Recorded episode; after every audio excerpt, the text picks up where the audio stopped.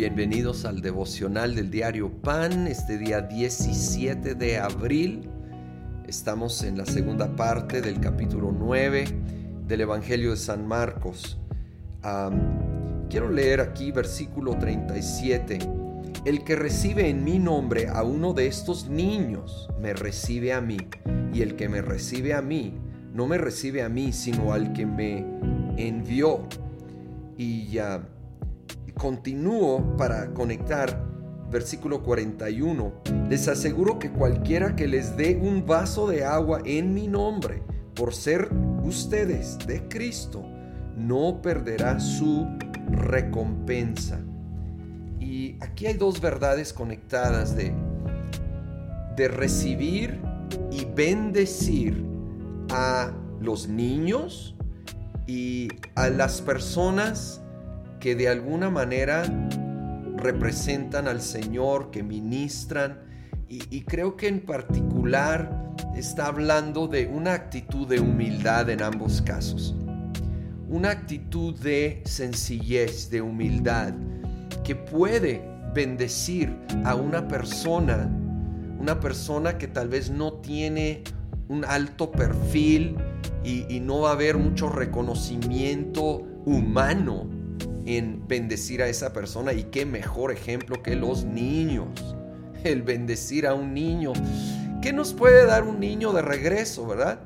Eh, en lo natural, material, pues nada. Aunque te diré que una sonrisa y un abrazo de un niño es una recompensa hermosa, pero aún mucho más importante es de la que se refiere Cristo. No perderá su recompensa el que ve esos actos de servicio pequeños, sencillos, cotidianos, a veces aparentemente anónimos, el que los ve es el Señor y el que va a recompensar es el Señor. Y aún aquí afirma, no perderás su recompensa. Tal vez sientes que ya la perdiste porque pasó mucho tiempo, porque cometiste algunos errores en el proceso pero anímate el día de hoy, no perderá su recompensa. El capítulo termina así 49. La sal con que todos serán sazonados es el fuego. La sal es buena, pero si deja de ser salada, ¿cómo le pueden volver a dar sabor? Que no falte la sal entre ustedes, para que puedan vivir en paz unos con otros. Y el Señor Jesús nos llama a ser sal, la sal de la tierra. Y, la sal tiene este, este valor en particular de traer sabor, sazonar aquello que es insípido. Y somos llamados a traer sabor agradable a los contextos donde nos encontramos. Traer amor, gozo, paz, paciencia, el fruto del Espíritu Santo. Pero dice que eh, si la sal pierde su sabor, pues ya, ya no sirve, ¿verdad? Y de hecho habla de uno de esos frutos para vivir en paz unos con otros.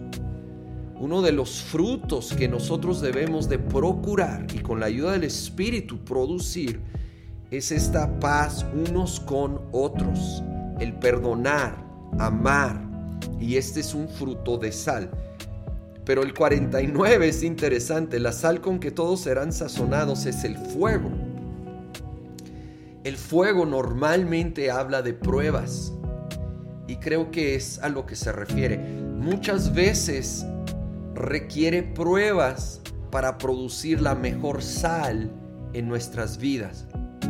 Es a través de pruebas donde aprendemos a tener gozo cuando las cosas no van bien, a tener paz cuando hay incertidumbre, a tener paciencia en medio de una larga espera, a tener amor ante alguien complicado. Es en las pruebas que nosotros somos moldeados para producir más fruto y en esta metáfora o esta analogía, hacer como sal que sabe rico y así trae un sazón rico a cada contexto donde se encuentra.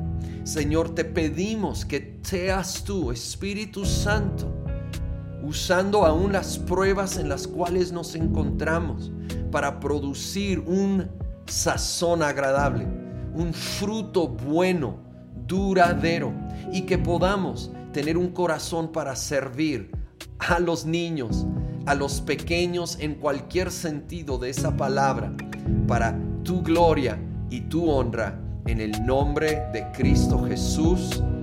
Amén.